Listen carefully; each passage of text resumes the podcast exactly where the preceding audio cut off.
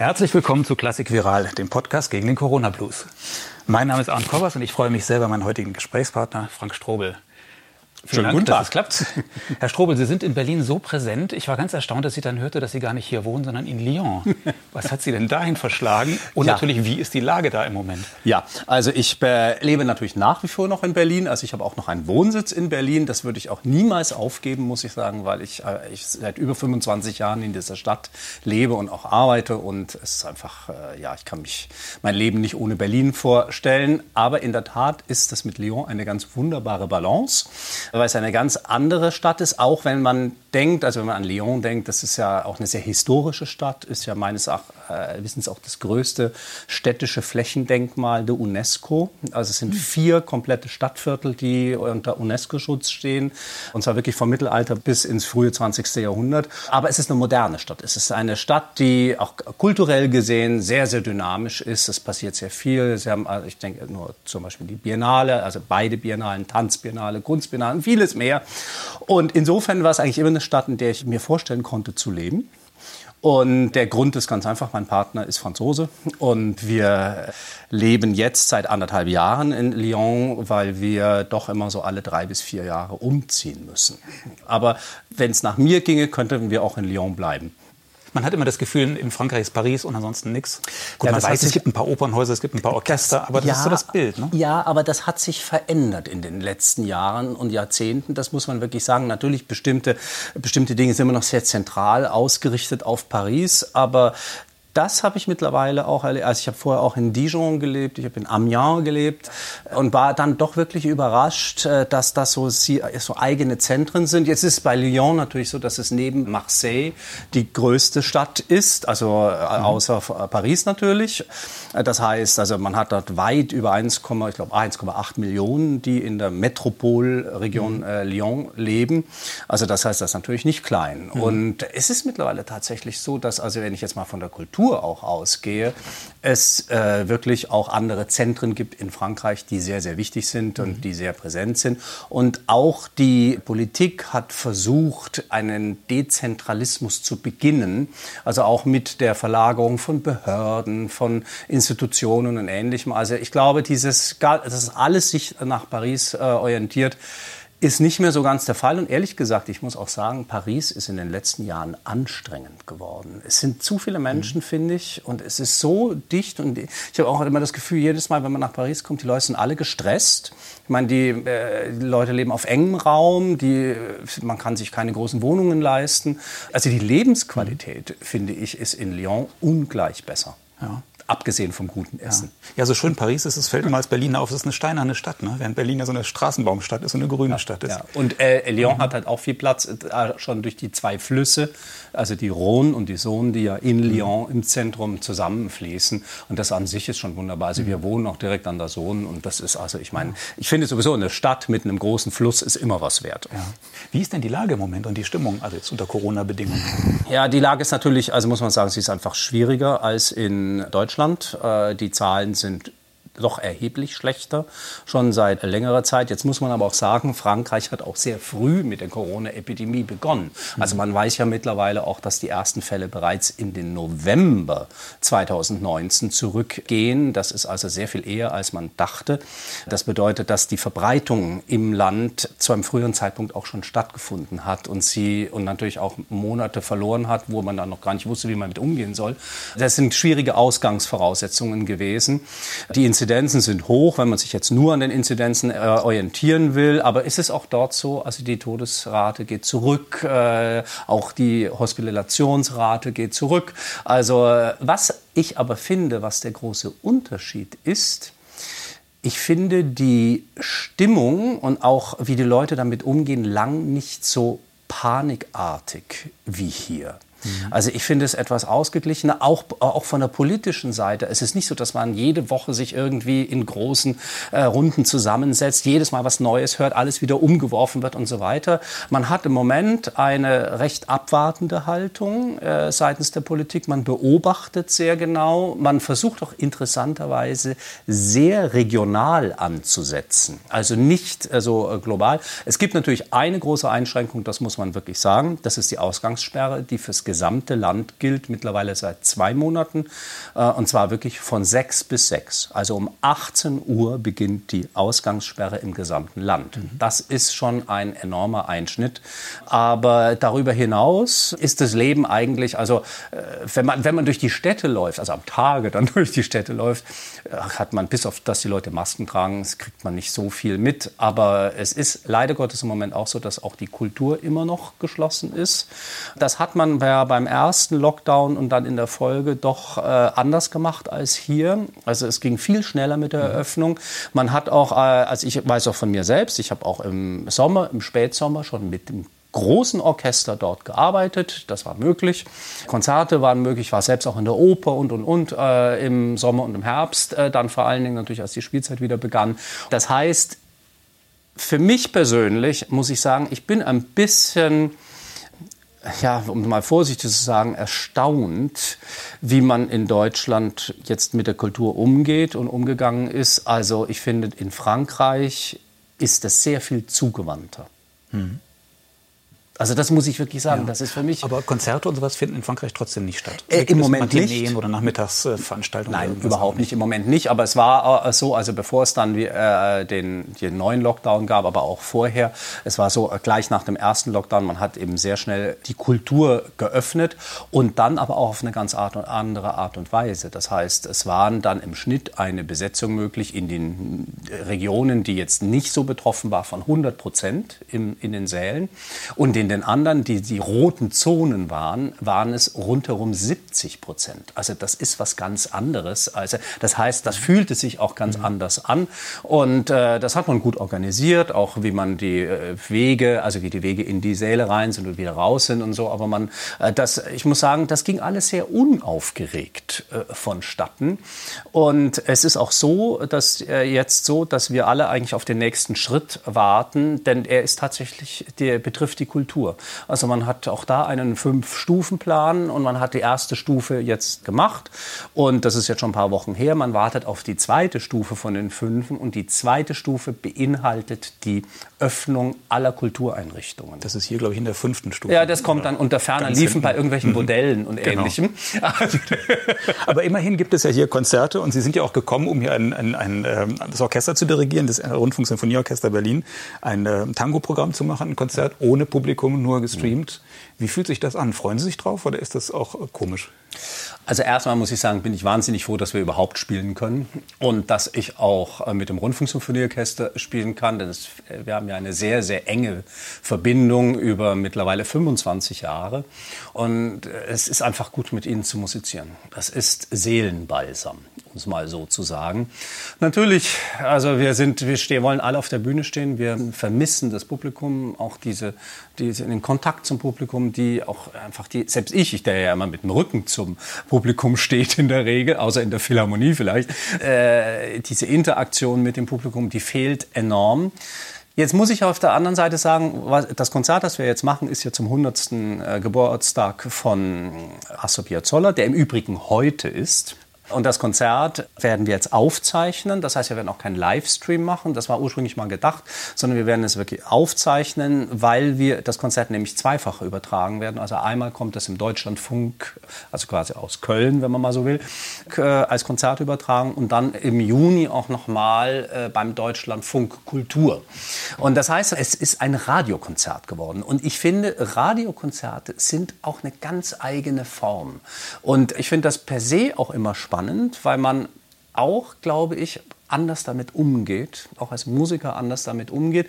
Insofern ist für mich ist es eine große Enttäuschung, dass wir nun morgen das Konzert nicht in der Philharmonie spielen können, vor vollem Saal äh, nach Möglichkeit. Aber auf der anderen Seite haben wir es jetzt wirklich so ein bisschen uns auch innerlich darauf eingestellt, dass wir ein, diese Form dieses Radiokonzertes sozusagen für uns jetzt verinnerlicht haben und so äh, spielen werden. Mhm. Sie dirigieren ja immer wieder Sinfonieorchester mit klassischen symphonischen Programmen. Sie haben auch Opern eingespielt auf CD. Ich weiß nicht, ob Sie live Opern auch schon dirigiert haben, ja, ja. wahrscheinlich auch. Ähm, ich habe gesehen, in der Repertoireliste sind zum Beispiel Sinfonien von Mahler drin mhm. und Brahms und so weiter. Und trotzdem gelten Sie in der Wahrnehmung als der Filmmusikdirigent in Deutschland. Zumindest mindestens in Deutschland. Ist das Absicht oder sind Sie da gar nicht so glücklich drüber? Also erstmal äh, macht mir das nichts aus, weil ich finde, Filmmusik ist etwas völlig Heeres. Also das ist äh, für mich überhaupt kein Problem. Auch diese ganzen äh, Fragen, ja, also ich weiß, als ich angefangen habe, Filmmusik zu dirigieren, und ich kam ja tatsächlich von der Oper, muss man sagen, und dann Filmmusik angefangen habe zu dirigieren, ich erinnere mich gut, dass wie dann immer so die Nachfragen gab, so, was, Filmmusik, äh, warum machst du das so? Also so nach dem Motto, hast du das nötig? Äh, und so. Und das habe ich über, also eigentlich noch nie richtig verstanden. Ich meine, natürlich, wir haben alle dieses Klischee der Filmmusik und es gibt schreckliche Filmmusik. Das ist auch völlig aus. Also, aber es gibt auch schreckliche klassische Musik, muss man auch sagen. Aber es, es geht einfach um Qualität und die Filmmusik ist ja, ich meine, Filmmusik, was ist Filmmusik? Das, ist, das sind ja auch verschiedenste Genres. Es sind äh, einerseits natürlich sind es auch verschiedene Kunstgattungen. Man hat den Stummfilm mit seiner Musik, also das, was wirklich eine eigene Kunstform war, die 35 Jahre lang mhm. existierte bis zur Einführung des Tonfilms. Dann hat man die, natürlich die ganze Tonfilmmusik. Dann hat sich das losgelöst, weil man mittlerweile natürlich auch viele Konzerte macht mit Filmmusik im Konzertsaal. Das heißt, man transferiert die Musik, die eigentlich mal funktional gedacht war, äh, in den äh, Konzertsaal zum reinen Hören. Also ich finde, das sind sehr viele äh, Spielmöglichkeiten und natürlich ist Filmmusik alles, also von der Renaissance-Musik bis zum Techno. Also, also und der Bereich, der mich jetzt also professionell beschäftigt als Dirigent, ist natürlich die symphonische Filmmusik. Und als ich das entdeckt habe, habe ich festgestellt, dass es ein ungeheures Repertoire gibt und ein interessantes Repertoire. Und man hat, das war, also ich, ich fing ja so Mitte der 80er Jahre an, mich damit zu beschäftigen, äh, aber man hat nicht viel davon mitbekommen. Also das war wirklich ein bisschen unentdeckt in einer gewissen Weise. Und vor allen Dingen eben in der, in der Weise, dass man es in den Konzertsaal bringen könnte oder dass man Stummfilme wieder aufführt. Ich meine, das gab, es gab, gibt ja keine Stummfilmpaläste mehr. Also äh, das wieder aufzuführen, auch wirklich mit Orchester wieder aufzuführen, so wie es früher eben auch war. Und insofern finde ich das völlig, also für mich ist das völlig hm, sinnig. Also ich habe da auch, ich finde, das ist wichtig. Das war für mich auch wirklich ein Wiederentdecken äh, von Kunstformen. Ich fand es immer ungerecht, dass die so beiseite lagen und äh, dafür habe ich mich sehr stark eingesetzt. Aber ich denke auch, also erstmal verstehe ich mich als Dirigent und als Musiker. Und habe da natürlich wie jeder seine Vorlieben und seine äh, Abneigungen, aber ich glaube, als Dirigent ist es auch erstmal, also auch wenn ich jetzt mal von meinem eigenen Handwerk ausgehe und meine eigenen äh, Ausbildung und im Handwerk und den Erfahrungen, die man macht und so weiter, ist es völlig wurscht, ob ich eine Sinfonie von Beethoven dirigiere oder Maler oder eine Oper von Mozart oder von Wagner oder äh, eben äh, Filmmusik oder Ballettmusik oder so weiter. Diese Kategorisierungen sind Bestandteil unserer ich sage ich mal, Musikklassikindustrie. Also man arbeitet eben immer sehr gern mit diesen Schubladen. Man schiebt sie auf, mhm. tut jemand hinein und schiebt mhm. das wieder zu. Und das ist mir, also ich muss sagen, das ist so und mir ist das auch alles sehr bewusst. Es ist mir aber letztendlich egal. Mhm. Sie haben das vorhin so kurz angerissen. Waren Sie vorher in der Oper? Das heißt, haben Sie das Handwerk in der Oper gelernt? Ich habe schon ein bisschen so diese Ochsentour gemacht, also auch korrepetiert und oh ja. dann äh, bin da so hineingewachsen. Ich war aber nie fest am Haus, mhm. sondern ich habe mit unterschiedlichen, äh, an unterschiedlichen Orten gearbeitet, aber ich habe immer mit den gleichen Leuten zusammengearbeitet. Also ich hatte vor allen Dingen mhm. einen Regisseur, mit dem ich oft zusammengearbeitet mhm. habe, der äh, mich sozusagen dann auch immer wieder mitgenommen hat, mhm. wenn man es mal so will. Und da war ein Zentrum, also der Beschäftigung war tatsächlich diese, diese Komponisten zwischen dem auslaufenden Ende 19. Jahrhundert und Beginn 20. Jahrhundert. Also mhm. Franz Schreker, Alexander von Zemlinski, Siegfried Wagner. So diese, diese, diese Schiene, mhm. wo natürlich dann für mich auch spannende Musik. Es ist ja. unglaublich spannende Musik und das ist natürlich für mich dann auch gar nicht so weit, wenn es dann zum Beispiel um Korngold geht, ja. der ja dann auch als Filmkomponist eine große Bedeutung äh, erhalten hat, aber natürlich ein, auch als äh, Wiener Wunderkind mhm. war. Jeder kennt die Tote Stadt und vieles mehr. Also das heißt, da war ich nicht so weit weg. Also das wurde schon so ein bisschen angelegt, äh, dass ich diese, diese Musik musikalischen äh, Stil, der so im Umbruch war, also auch Befreiung von der Tonalität und all das, was dann eben so stattfand, äh, dass ich da irgendwie relativ früh mit befasst war. Und vielleicht ist das auch einer der Gründe, warum ich dann relativ schnell in dieser symphonischen Filmmusik gelandet bin. Mhm. Mhm. Ich habe gelesen, hoffe, das stimmt, dass Ihre Eltern ein Kino betrieben haben in München. Und ich gehe mal davon aus, dass Sie als Kind dann auch oft da drin waren. Habe auch gelesen, dass Sie dann selbst als Filmvorführer da auch gearbeitet haben oder zumindest Filme vorgeführt haben. Wann haben Sie denn gemerkt oder warum kam das so, dass äh, die Musik Ihnen wichtiger war als die Bilder? durch meine Tätigkeit als Filmvorführer. Aha. Also äh, tatsächlich, und zwar ist es wirklich so, dass wenn man, also das sind ja, ich meine, das ist, das war in den 80er Jahren und das sind frühe 80er Jahre und das war, waren ja analoge Zeiten. Die Filme wurden vorgeführt äh, in der Regel mit 35 Millimeter äh, Kopien, also mit großen Projektoren und da hat man immer viel zu tun gehabt. Also bei jedem, äh, bei, also natürlich, wenn eine, ein Film jetzt irgendwie wochenlang im Kino lief, hat man natürlich nichts zu tun gehabt, aber das war nicht das Kino, äh, das meine Eltern mitbetrieben hatten, sondern sondern das war eher eine Art Programmkino und auch mit der Spezialisierung auf Kinder- und Jugendfilm. Und es war auch ein Kino, das zum Beispiel Bestandteil des Filmfests München ist. Also das heißt, dass auch während des Festivals dann von morgens bis abends Betrieb war und jede Vorstellung ein anderer Film war. Und das bedeutet, man musste damals äh, die Filme vorbereiten. Das heißt, die wurden in sechs, sieben Rollen, acht Rollen je nach Länge des Films angeliefert. Dann musste man die äh, zusammenhängen, musste sie auch prüfen in dem Moment. Und parallel lief meistens ein Film in der Vorstellung. Also man hat sozusagen da parallel gearbeitet. Das heißt, ich habe aber immer den Film und die Vorführung eines Films durch den Ton kontrolliert. Mhm. Denn wenn es in einem Ton zum Beispiel einen Sprung gab oder so, dann wusste ich, ah, da war eine Klebestelle oder was oder eine, eine, ein Defekt in der Perforation. Das heißt, man sprang dann zum kleinen Fenster, um zu gucken, ist es noch scharf, ist der Bildstand noch korrekt oder ist der Bildstrich verschoben und ähnliche Dinge. Das heißt, man ist immer sehr aufmerksam mit dem Ohr an der Vorführung gewesen. Und so habe ich ganz, ganz viele Filme nur durch den Ton kennengelernt und gar nicht durchs Bild. Und über diese Jahre, die ich dort, also neben meiner Schule natürlich immer, aber dort äh, als Vorführer gearbeitet habe, habe ich irgendwann intuitiv, das kann ich jetzt also quasi retrospektiv beschreiben, damals natürlich jetzt nicht, ich meine als 15, 16, 17-jähriger Steppke, ne? aber äh, ich habe, glaube ich, dann unbewusst gelernt, wie A, also überhaupt Filmton funktioniert, also auch mit seinen verschiedenen Ebenen, also des Dialoges, äh, der Atmo, also der Geräusche, dann später natürlich das klassische Sounddesign mit allen Effekten und so weiter, aber auch dann natürlich ganz besonders die Musik. Und ich muss wirklich sagen, da habe ich ganz viel gehört, Filme gehört, wo ich natürlich dann schon stärker auch auf die Musik äh, geachtet habe und da festgestellt habe, welche Rolle die Musik spielt. Und das hat mich nicht mehr losgelassen, weil man einfach wenig wusste darüber zum ähm, damaligen Zeitpunkt. Also es war nicht so wie heute. Heute gibt es viele Konzerte und mhm. es gibt Festivals und was weiß ich, die diesem Thema widmen. Das war damals eben noch nicht der Fall. Mhm.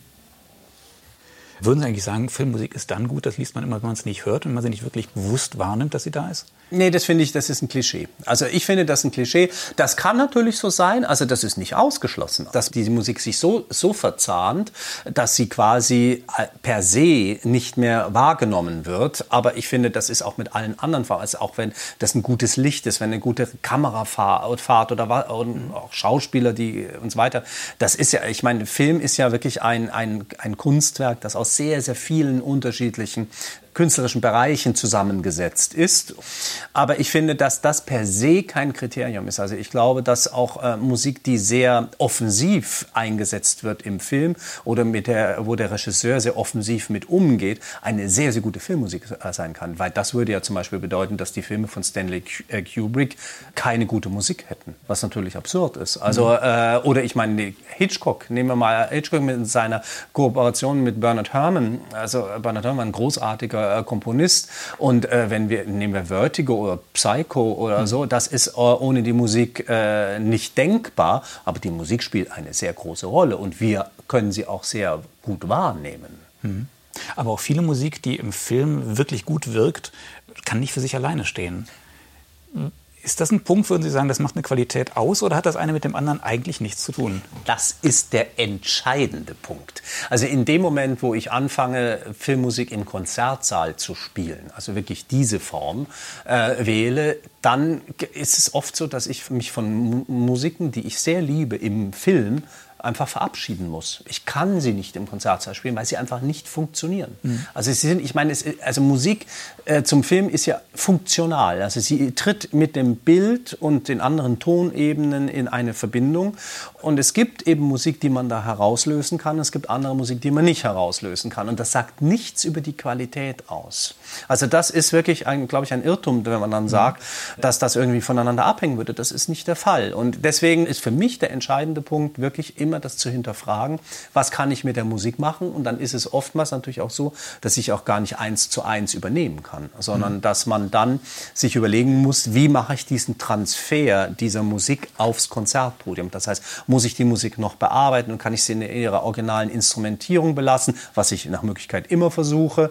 Aber es ist ja auch so, dass manchmal, es ist so ein Einzeltext, dann sind das so kurze, ein ganz toller Moment, aber der dauert nur 40 Sekunden. Ja, wie soll ich denn das im, im, äh, auf dem Konzertpodium spielen?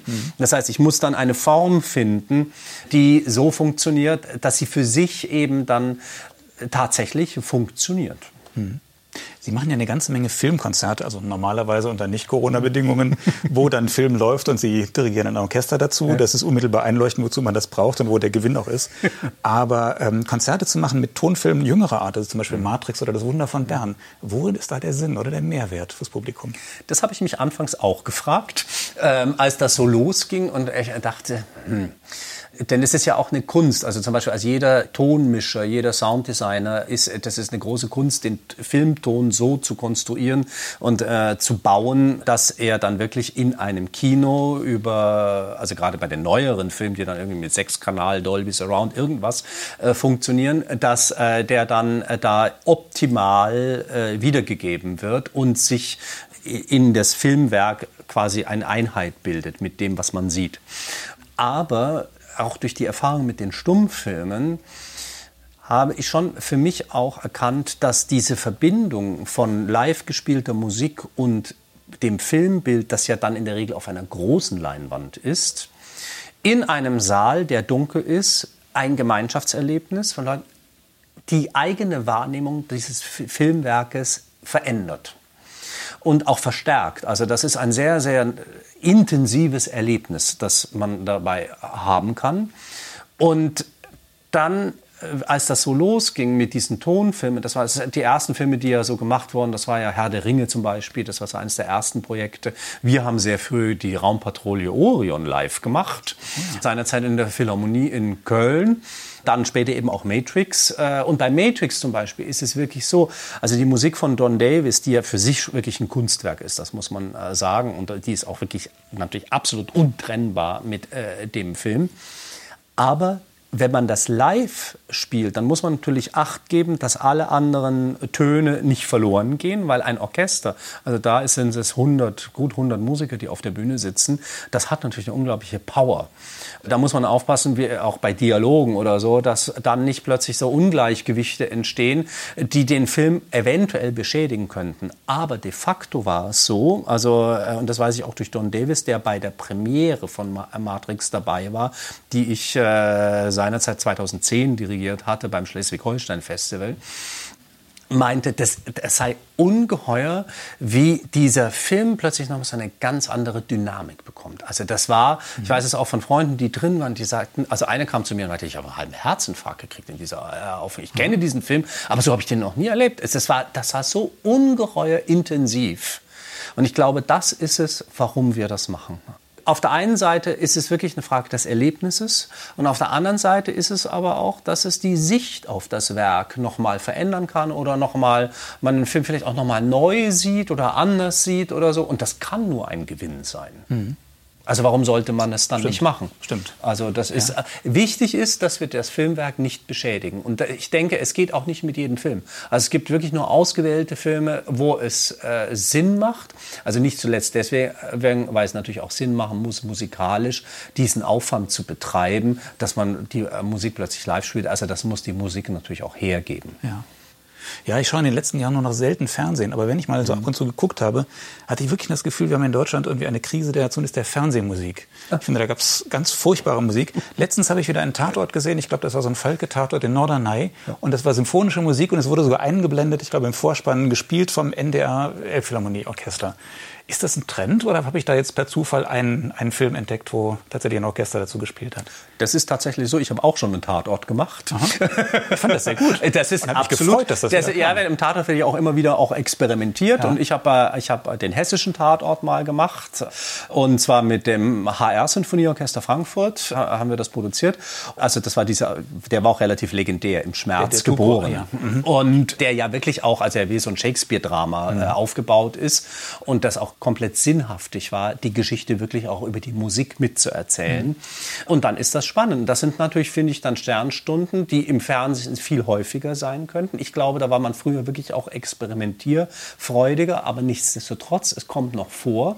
Und man kann immer nur hoffen, dass durch solche Beispiele man auch immer wieder draufgestoßen wird, was das eigentlich für eine Qualität bedeutet. Und ich gebe Ihnen da völlig recht. Also was man teilweise da musikalisch hört, ich meine, das ist, das ist oftmals, also das muss man jetzt mal ganz streng sagen, GEMA-freie Musik, die in den Schubladen der Produktionsfirmen bzw. der Sender und der Redaktion sitzt und man hört dann auch ständig die gleiche Musik. Ja. Also das ist, mhm. weil das immer ein, also ein bestimmter Katalog mhm. von Stücken wirklich mhm. möglichst GEMA-frei ja. und das, das ist furchtbar. Und an der Qualität der Komponisten in Deutschland kann das ja nicht liegen. Überhaupt es gibt hier nicht, nur gute Avantgarde-Komponisten, sondern auch gute Komponisten, die tonal es, und äh, Es gibt sehr gute Komponisten, die wirklich, die wirklich sehr gut schreiben können und, äh, und es ist, da hat sich auch viel getan. Auch die, in der Ausbildung hat sich mhm. viel getan. Es gibt äh, die eigenen Kompositionsklassen an der Filmakademie hier in, in Babelsberg, äh, Potsdam-Babelsberg, aber auch in München an der Musikhochschule äh, mit Ennio Schneider, der mhm. lange diesen Studiengang geleitet hat. Das heißt, da ist ja auch wirklich viel passiert. Ludwigsburg äh, noch zu nennen und auch die Komponisten. Ich meine, es gibt, ich äh, habe das schon in den 90ern erlebt. Also ich, ich habe ja viel mit Nick Lovner zusammengearbeitet mhm. und vor allem viele Filme von Nico Hoffmann mhm. vertont, der seinerzeit wirklich da noch viel als Regisseur gearbeitet mhm. hat und nicht nur noch als Produzent. Und äh, das, waren, das waren gute Komponisten. Und wir sind oft wirklich ins große Studio gegangen mit den Orchestern, haben mit dem Orchester eingespielt. Aber es gibt es auch heute noch. Also ich finde natürlich in Deutschland ist es das ist eine interessante Frage, ich, weil ich glaube, wir hier auch eine ganz eigene Geschichte haben, warum wir teilweise dieser emotionalen Kraft von Orchestermusik und symphonischer Musik im Film misstrauen. Mhm. Das hat mit unserer eigenen Geschichte Meinen zu Sie tun. immer noch? Ja bin ich ganz sicher, dass ich meine auch das, also, also natürlich ist, hat das quasi seinen Ursprung wirklich im, im, im Nationalsozialismus, aber das alles, was danach passiert, in den 50ern und dann die Reaktion in den 60ern und die Reaktion wieder in den 70ern, ist ja alles eine jeweilige Reaktion. Das ist ja alles, mhm. hängt ja alles miteinander zusammen. Und ich glaube, dass wir immer noch, also wir haben uns natürlich schon auch befreien können, deswegen gibt es ja auch wieder die Orchestermusik im Kino, aber das spielte schon eine Rolle, dass man einfach dem misstraut hat. Ich meine, wenn wir, mhm. man guckt sich die Wochenschauen an, also ja. wer wirklich wusste, wie man mit Musik umgehen muss, war Goebbels.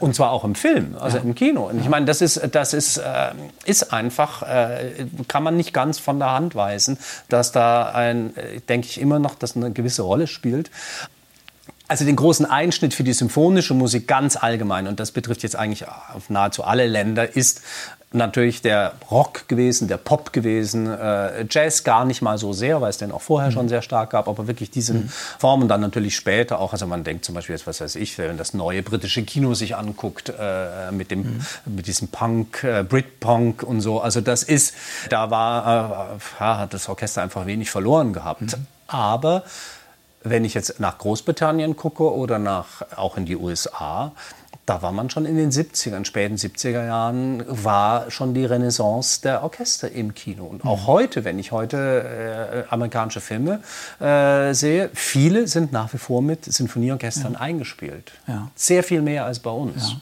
Ja, und es gibt ja auch so Mischformen, zum Beispiel Hans Zimmer, der ja, ja. enorm populär ist mhm.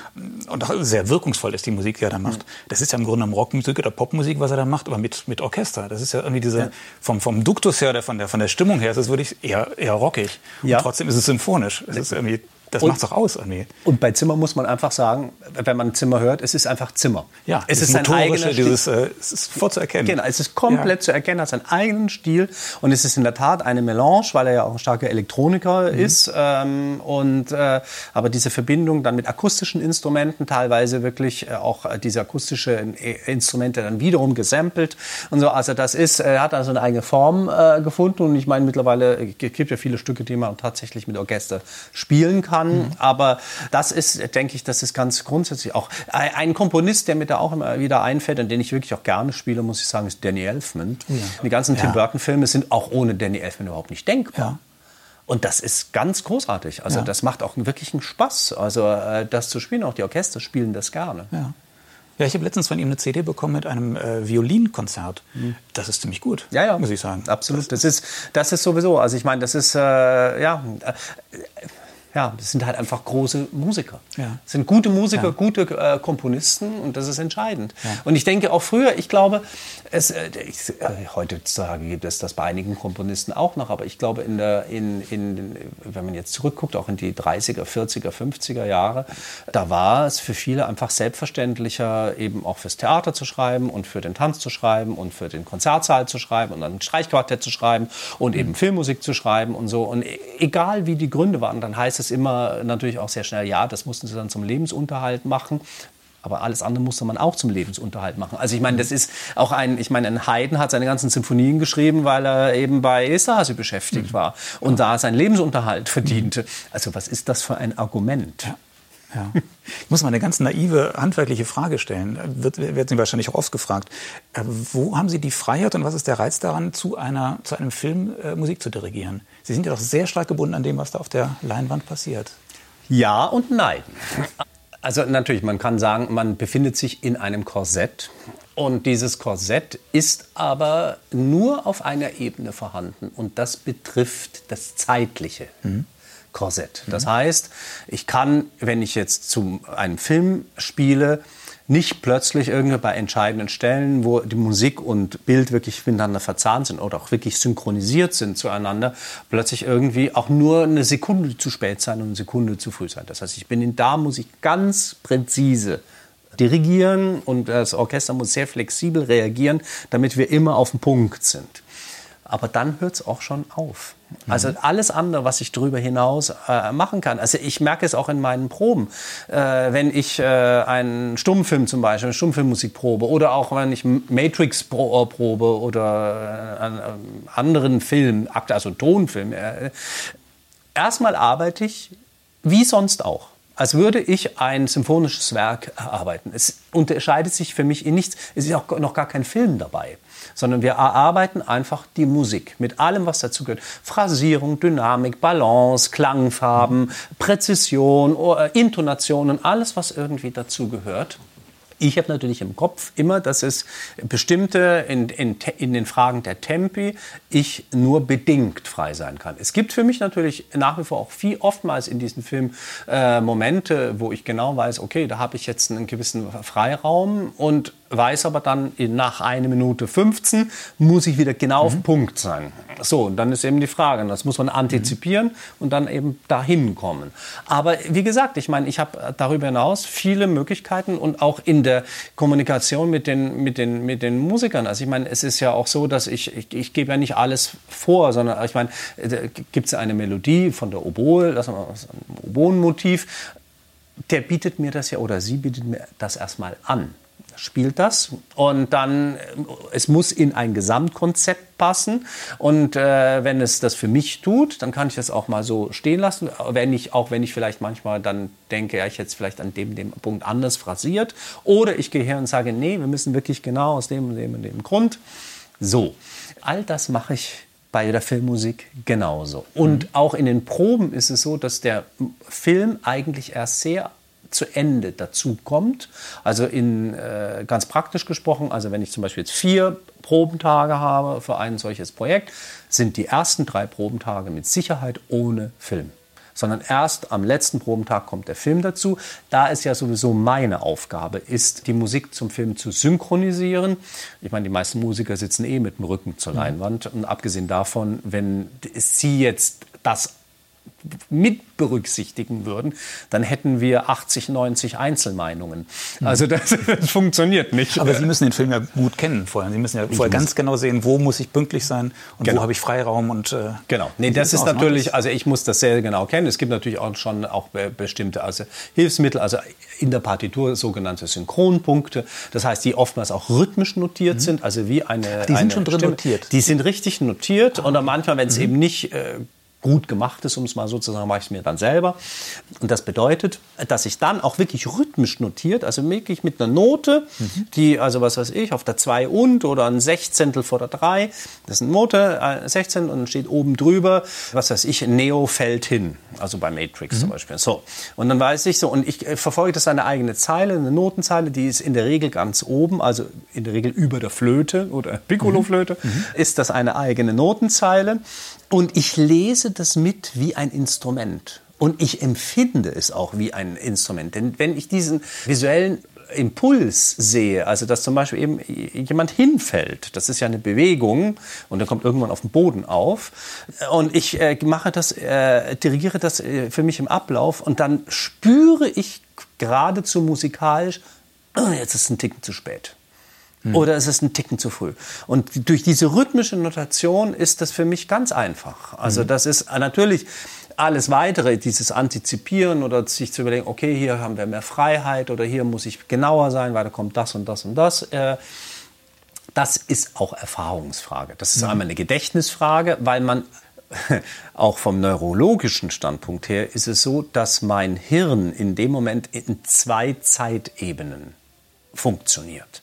Die eine Zeitebene ist die reale Zeitebene, das heißt der reale Akt des Musik, der Musikentstehung in dem Moment. Mhm. Und das heißt, ich leicht antizipiert als Dirigent, weil man ja immer einen Ticken voraus ist, auch mit seinen Bewegungen und so weiter mhm. und das Orchester so einen Ticken hinterherkommt.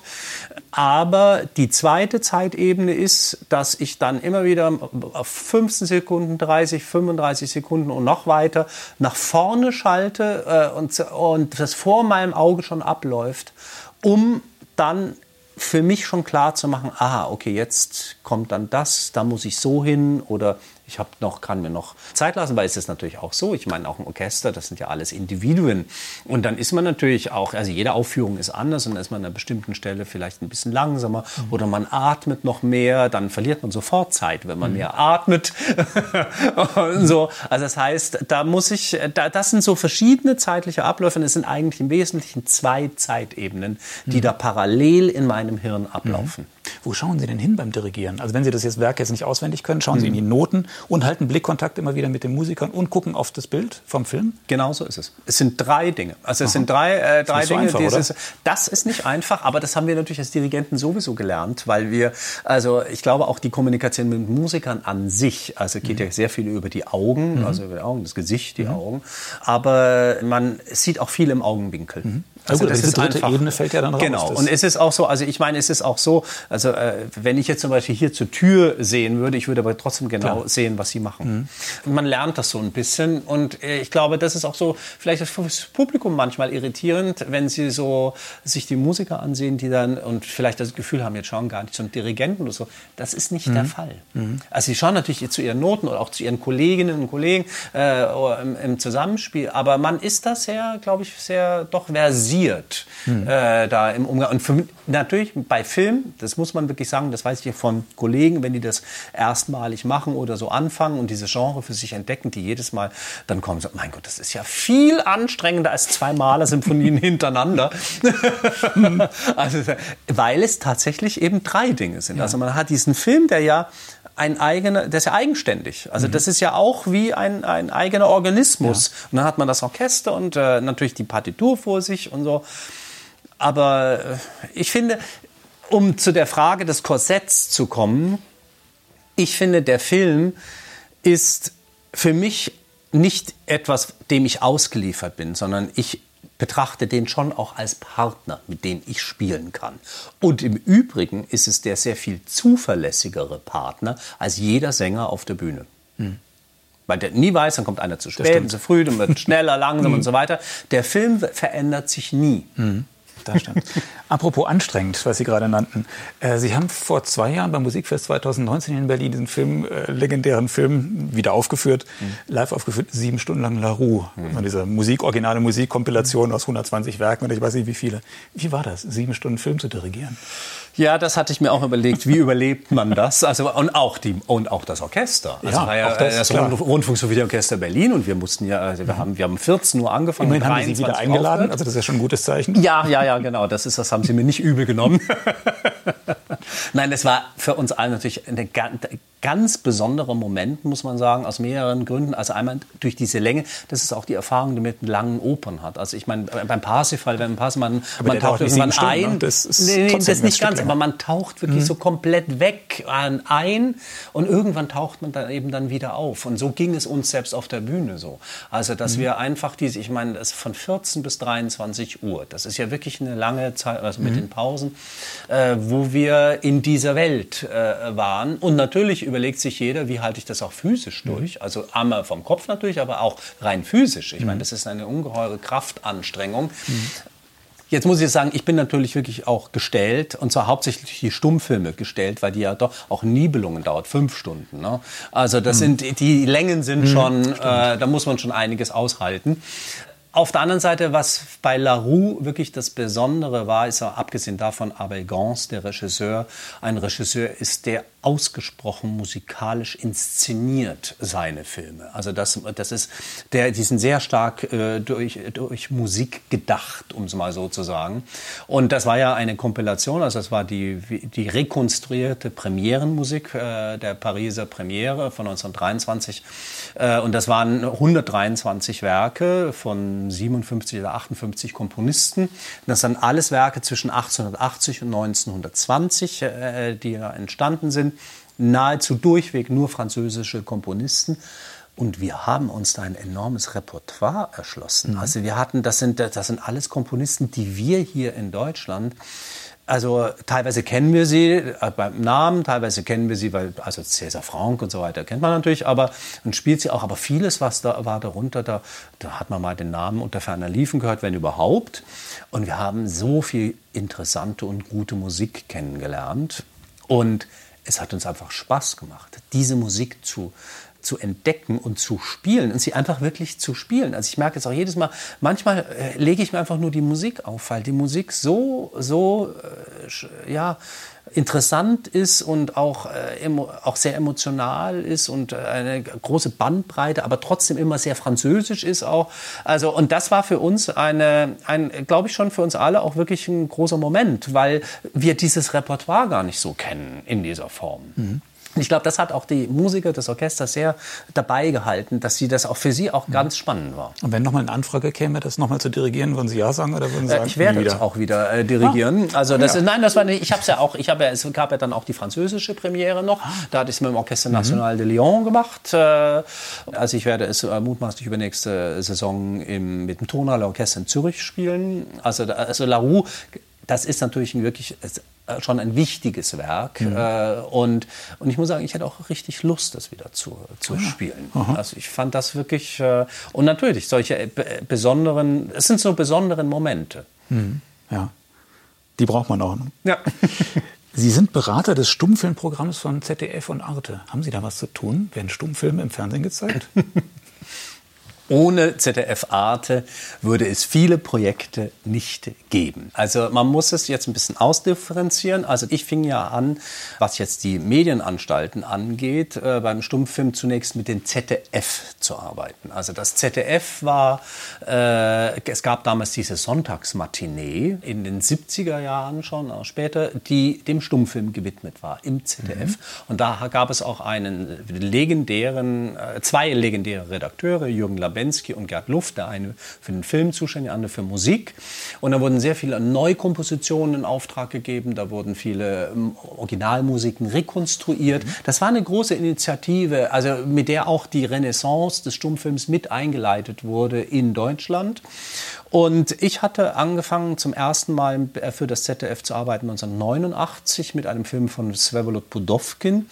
Der hatte den, bezeichnenden Titel Der lebende Leichnam.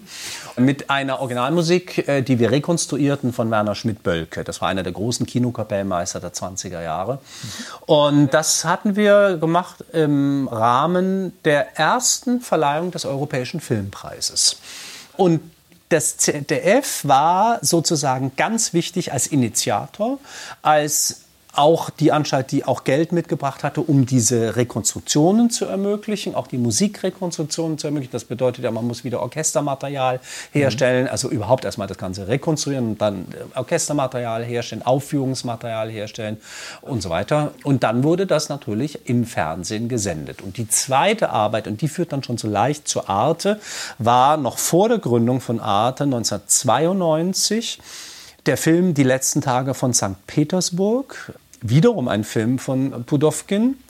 Und dieser Film wurde vertont von Alfred Schnittke. Und das war immer ein Traum, sowohl von Jürgen Labensky als auch von mir, dass er sagten, der, der Alfred Schnittke hat so viele Filmmusiken geschrieben, aber nie einen Stummfilm vertont. Der muss mal einen Stummfilm machen. Mhm. Und das hat er dann gemacht. Und wir hatten das in der Alten Oper in Frankfurt äh, mit äh, dem Ensemble Modern und dem Figuralchor des Hessischen Rundfunks aufgeführt. Und das ZDF hat in der Primetime Sonntagabend das live übertragen. Ui. Kann man sich heutzutage gar nicht mehr vorstellen. Ja. Und da gab es auch vormittags, eben sonntags, noch die Matinee. Da, war, da lief noch ein anderer sowjetischer Stummfilm plus eine Dokumentation mhm. über die Musik im Sowjet, russisch-sowjetischen Stummfilm. So, also kann man sich gar nicht mehr überlegen. Aber das heißt, da war das Fernsehen initiativ. Mhm. Und dann ging das hinüber zu, äh, zu Arte. Und äh, der Arte wurde dann ja von beiden, also von französischer und deutscher Seite bestückt. Und die, die ZDF-Redaktion war bis, ist bis zum heutigen Tage da sehr aktiv. Es gibt einen eigenen Sendeplatz auf Arte äh, für den Stummfilm. Wann ist der? Der ist immer, der war, der ist jetzt irgendwann verlegt worden, der war immer montags, Ach, so, jeden Monat. Und so, das müssen wir nochmal mhm. nachgucken. Also es hat sich jetzt schon sehr. Mhm. Aber es gibt tatsächlich einen Es gibt, ein, es gibt immer noch den Stummfilm wow. und da ist ja auch Larue, wir hatten Ivan der Schreckliche, wir haben oh, ja. und natürlich auch alle, alle, alle wirklich Großprojekte, die auch hatten. Also die Rekonstruktion der Nibelungen, natürlich die große Metropolis-Wiederaufführung, das war ja auch mit ZDF. Arte und in der Regel auch mit dem Deutschland Radio war es ja mhm. damals noch Deutschland Radio Kultur, mhm. jetzt Deutschland Funkkultur. Mhm. Das heißt, es ist immer ein Triumphirat sozusagen von Partnern, die da im, zusammengearbeitet haben und diese Projekte überhaupt ermöglicht haben, dass man sie wieder überhaupt spielen konnte. Und dann waren sie existent. Und dann konnten natürlich alle anderen, ob das Konzerthäuser sind, Opernhäuser sind, die Orchester sind, Festivals sind, diese Werke dann wieder aufführen, weil sie dann eben existieren. Mhm. Auch der Rosenkavalier, wir haben ja den Rosenkavalier-Film mhm. auch in diesem Kontext äh, gemacht, der jetzt in der ganzen Welt gespielt wird, also als Film auch gespielt mhm. wird, den ja Richard Strauss umgearbeitet hatte. Das heißt, das ist, also das ist eine, da sind einfach die, diese Fernseherscheinungen ganz besonders eben tatsächlich bei uns, ZDF von Arte, ganz eng verwoben mit dieser Renaissance, dieser Kunstform Stummfilm und Musik. Und dazu muss ich sagen, habe ich aber dann ja auch noch parallel vor 20 20 Jahren jetzt genau noch äh, mit einer äh, Kollegin zusammen äh, die äh, Kulturinstitution Europäische Filmphilharmonie gegründet, mhm. die sich ja ganz diesem Bereich äh, verschrieben hat. Und eben, also in diesem Zusammenhang, es geht eben immer nur, wenn verschiedene Partner da zusammenarbeiten. Mhm. Wir müssen langsam zum Ende kommen. Sie müssen ja gleich zum, zum Corona-Test und dann noch zur Probe genau. mit dem Orchester. Aber vorweg noch eine Frage. Sie fangen jetzt im Herbst oder im Sommer an als Chefdirigent des äh, WDR Funkhausorchesters, mhm. des alten Rundfunkorchesters in mhm. Köln. Sie haben da eine, oder Sie werden zitiert in der Pressemitteilung, das sei ein Medienorchester im besten Sinne. Mhm. Was bedeutet das? Und bedeutet das für Sie jetzt auch demnächst eine Fokusverschiebung Ihrer Tätigkeit? Also für mich ist das natürlich eigentlich ganz wunderbar, weil ich ja immer, also in allen Bereichen gerne zu Hause bin und gespielt habe. Also das heißt jetzt auch wirklich im Konzertsaal, in der Oper, auf den Festivals, in der, fürs Radio. Ich liebe Radio, Radioarbeit, fürs Fernsehen und natürlich CD, also die ganzen Tonträger. Ich meine, das ist ja viel Menge gemacht. Aufgenommen. Ja, ich habe mhm. wirklich viel, sehr, sehr viel aufgenommen. Mhm. Ich liebe auch, muss ich sagen, wenn die rote Lampe angeht. Mhm. Den auch, das wäre für mich immer eine sehr schöne Arbeit. Und da ist für mich das Funkhausorchester perfekt, weil das Funkhausorchester des WDR einmal ein Radioorchester ist hier in Deutschland, das seinen ganz eigenen Weg äh, gegangen ist in den letzten Jahren, sowohl programmatisch, also die sich wirklich sehr selbstverständlich in den verschiedensten musikalischen Genres bewegen können und das auch immer mit einer großen, mit einem großen Engagement und auch einer Glaubwürdigkeit. Also das ist nicht so, oh, jetzt müssen wir das auch noch machen, sondern das ist wirklich, also da geht es immer, es wird immer um die Qualität gekämpft, aber sie, sie, äh, also ob man dann jetzt irgendwie einen Popkünstler begleitet und dann im nächsten Moment irgendwie bei einem Festival äh, der, na wie heißt das, Brücken, dieser Acht Brückenfestivals, mhm. Acht Brückenfestivals oder was auch immer es ist. Also das sind, das ist, äh, das Orchester hat wirklich, muss ich sagen, auch die Musikerinnen und Musiker haben keine Scheuklappen, wenn es um diese Inhalte mhm. geht. Aber, und deswegen, um auf Ihre Frage zurückzukommen zum Medienorchester, es ist ja ein Orchester des WDR. Und was bedeutet heutzutage eine öffentlich-rechtliche Anstalt? Also das ist Fernsehen, das ist Rundfunk und zwar in den verschiedensten Wellen. Das sind äh, die äh, digitalen Ausspielwege, also angefangen mit dem Livestream, dann die ganzen Social-Media-Kanäle und so weiter und natürlich die Präsenz, also die, die, tatsächliche Präsenz in den Häusern, in den Sälen. Mhm. Und das finde ich das ist es, was entscheidend ist, dass dieses Orchester mit all diesen verschiedenen Ausspielwegen virtuos umgehen sollte. Und dass es so verankert ist, auch inner, bei den ganzen Redaktionen und bei, im Fernsehen. Also wir hatten jetzt gerade diese Jubiläumsshow äh, für die Maus, wo das Orchester Bestandteil war. Mhm. Also ganz selbstverständlich Bestandteil ist. Das finde ich wichtig, also für ein solches Funkhausorchester. Und ich meine, es sagt ja auch der Name. Ja. Funk, also Funken. Funken bedeutet ja, das ist etwas, man vermittelt etwas. Mhm. Also man sendet und äh, ein Funkhaus ist eben tatsächlich das Haus, in dem es stattfindet. Mhm. Also der Ort. Und ich finde es auch ganz wichtig, fand ich auch sehr genial, dass sie diesen Namen dann äh, vor einigen Jahren angenommen haben und nicht mehr WDR Rundfunkorchester, sondern WDR Funkhausorchester äh, sich äh, bezeichnen, weil man sie auch verorten kann. Mhm. Es ist der Ort. Ich meine, das Funkhaus mhm. in Köln ist gegenüber vom Dom, mittendrin. mittendrin. Mhm. Das heißt, die Leute verbinden das auch damit. Und das ist, äh, und deswegen, also für mich ist wichtig, dass es deswegen auch ein Medienorchester, weil es eben diese Klaviatur spielen kann. Mhm. Das heißt aber auch Ihre Tätigkeit wird nicht weiter Richtung, Richtung Sinfonik gehen, Richtung Konzert gehen, sondern Sie bleiben offen für alles. für alles. Das ist Udo Lindenberg, Liam Biko, Jazz, Pop, ah, Filmmusik. Äh, alles. Und, und auch, alles. ich meine, ich habe jetzt hier, ich meine, in einem Konzert, wir spielen heute Schnittke und mhm. Stravinsky. Mhm. Äh, also jetzt nachher in der Probe ja. neben Piazzolla. Also das ist, äh, und das, für mich ist immer entscheidend, ob ich mit diesen Werken was anfangen kann, ob sie mir auch etwas sagen. Und äh, es gibt bestimmte Komponisten, für die ich mich auch immer sehr engagiert habe und die ich also äh, aus, teilweise aus persönlichen Motiven, teilweise auch wirklich also bei Schnittke, mit dem ich halt sehr viel zusammengearbeitet mhm. habe auch und den ich mhm. immer nach wie vor sehr viel spiele. Ähm, aber es gibt eben auch andere Komponisten, die mir eben sehr am Herzen sind und die ich deswegen eben sehr gerne auch äh, spiele. Das ist äh, entscheidend ist, also für mich ist natürlich auch, ich meine, bin jetzt auch seit über 30 Jahren dabei. Für mich ist eigentlich entscheidend diese enge Beziehung zu den Orchestern. Also ich äh, mag es auch nicht mehr so irgendwie von einem zum nächsten hüpfen und dann jedes Mal neu. Also manchmal ist es ganz interessant, mal hier und wieder mal ein neues Orchester kennenzulernen. Mhm. Aber mittlerweile, ich habe so viele Orchester dirigiert und mir ist es entscheidend, dass ich da einige herauskristallisiert habe, mit denen ich mittlerweile eine 20, 25-jährige Beziehung habe oder teilweise auch zum Beispiel Tonhalle Orchester Zürich. Ich mache sechs Konzerte pro Saison dort. Also das heißt, wo auch eine Perspektive da ist und wo man auch über die die Jahre sich ja auch kennenlernt und sich auch gemeinsam entwickelt und auch künstlerisch in bestimmten äh, Bereichen äh, geme äh, gemeinschaftlich entwickelt. Also Rundfunksymphonie ist, ist das beste Beispiel. Wir haben da wirklich drei Traditionen in dem Or Orchester mit mir. Das ist einmal, dass wir diese ganzen Schostakowitsch, Prokofjew-Projekte äh, gemacht haben mit Film. Also das heißt, wo dieser russische, dieser, dieser sowjetrussische Hintergrund ist. Dann haben wir über 30 Werke von Alfred Schnittke eingespielt gespielt im Laufe äh, der letzten Jahre. Und dann kommt noch die ganze Stummfilmerfahrung des Orchesters hinzu, weil wir eben sehr viele Projekte auch gerade hier mit der Berlinale zusammen mit dem Rundfunksymphonieorchester realisiert haben. Und zwar wirklich seit Beginn des, äh, des Jahr, Jahrhunderts. Also mhm. das bedeutet, dass das Orchester da auch eine enorme Erfahrung hat mittlerweile und ich mich auch darauf verlassen kann. Und äh, auch wenn wir jetzt hier äh, nach wir wieder einen Schnitt gespielt, sie, ich weiß ganz genau, wie sie den Schnitt gespielen, also die, wie sie damit umgehen und äh, und das ist für mich interessant, weil man mhm. dann sich auch weiterentwickeln kann und weil man sich auch künstlerisch auf ein anderes Level kommt, dann was sicherlich den Werken auch zugute kommt. Mhm.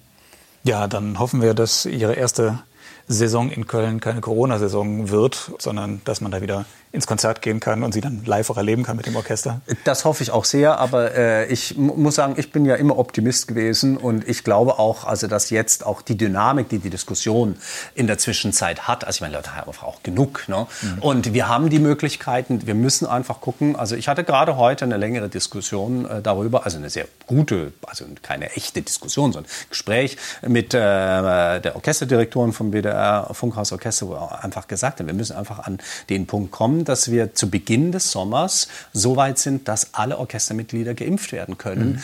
Dann haben wir kein Thema mehr. Mhm dann ist für uns das Thema erledigt. Also dann mhm. können wir normal spielen. Mhm. Da haben wir zumindest mal den Schritt erreicht. Und das Publikum, ich bin sicher, dass das Publikum dann wieder schon da sein wird. Ob es jetzt zu 100 Prozent oder nicht, das kann man im Moment nicht genau sagen. Aber ich denke, wir haben ja auch das Problem dieser Abstandsregelungen im Orchester, dass wir viel Repertoire überhaupt gar nicht spielen können hier in Deutschland, weil wir das ganze Orchester gar nicht auf die Bühne kriegen mit den Abstandsregelungen. Mhm. Und da hoffe ich wirklich inständig und wir müssen auch dafür arbeiten, dass das spätestens zu Beginn der nächsten Saison zu Ende ist.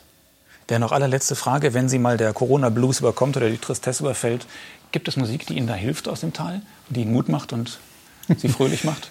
Ich muss Ihnen ganz ehrlich sagen, als diese Corona-Pandemie begann und dann so nach und nach erstmal dieses Ausmaß äh, mir bewusst wurde durch die ganzen Absagen. Ich meine, es sind ja bei mir sind bis zum Sommer 26 oder 27 Konzerte ausgefallen. Ich habe nichts mehr gemacht. Ich habe ein halbes Jahr lang kein einziges Konzert mehr gehabt. Das heißt, da war, das war ja wirklich so, so ein, ein, ein Schock.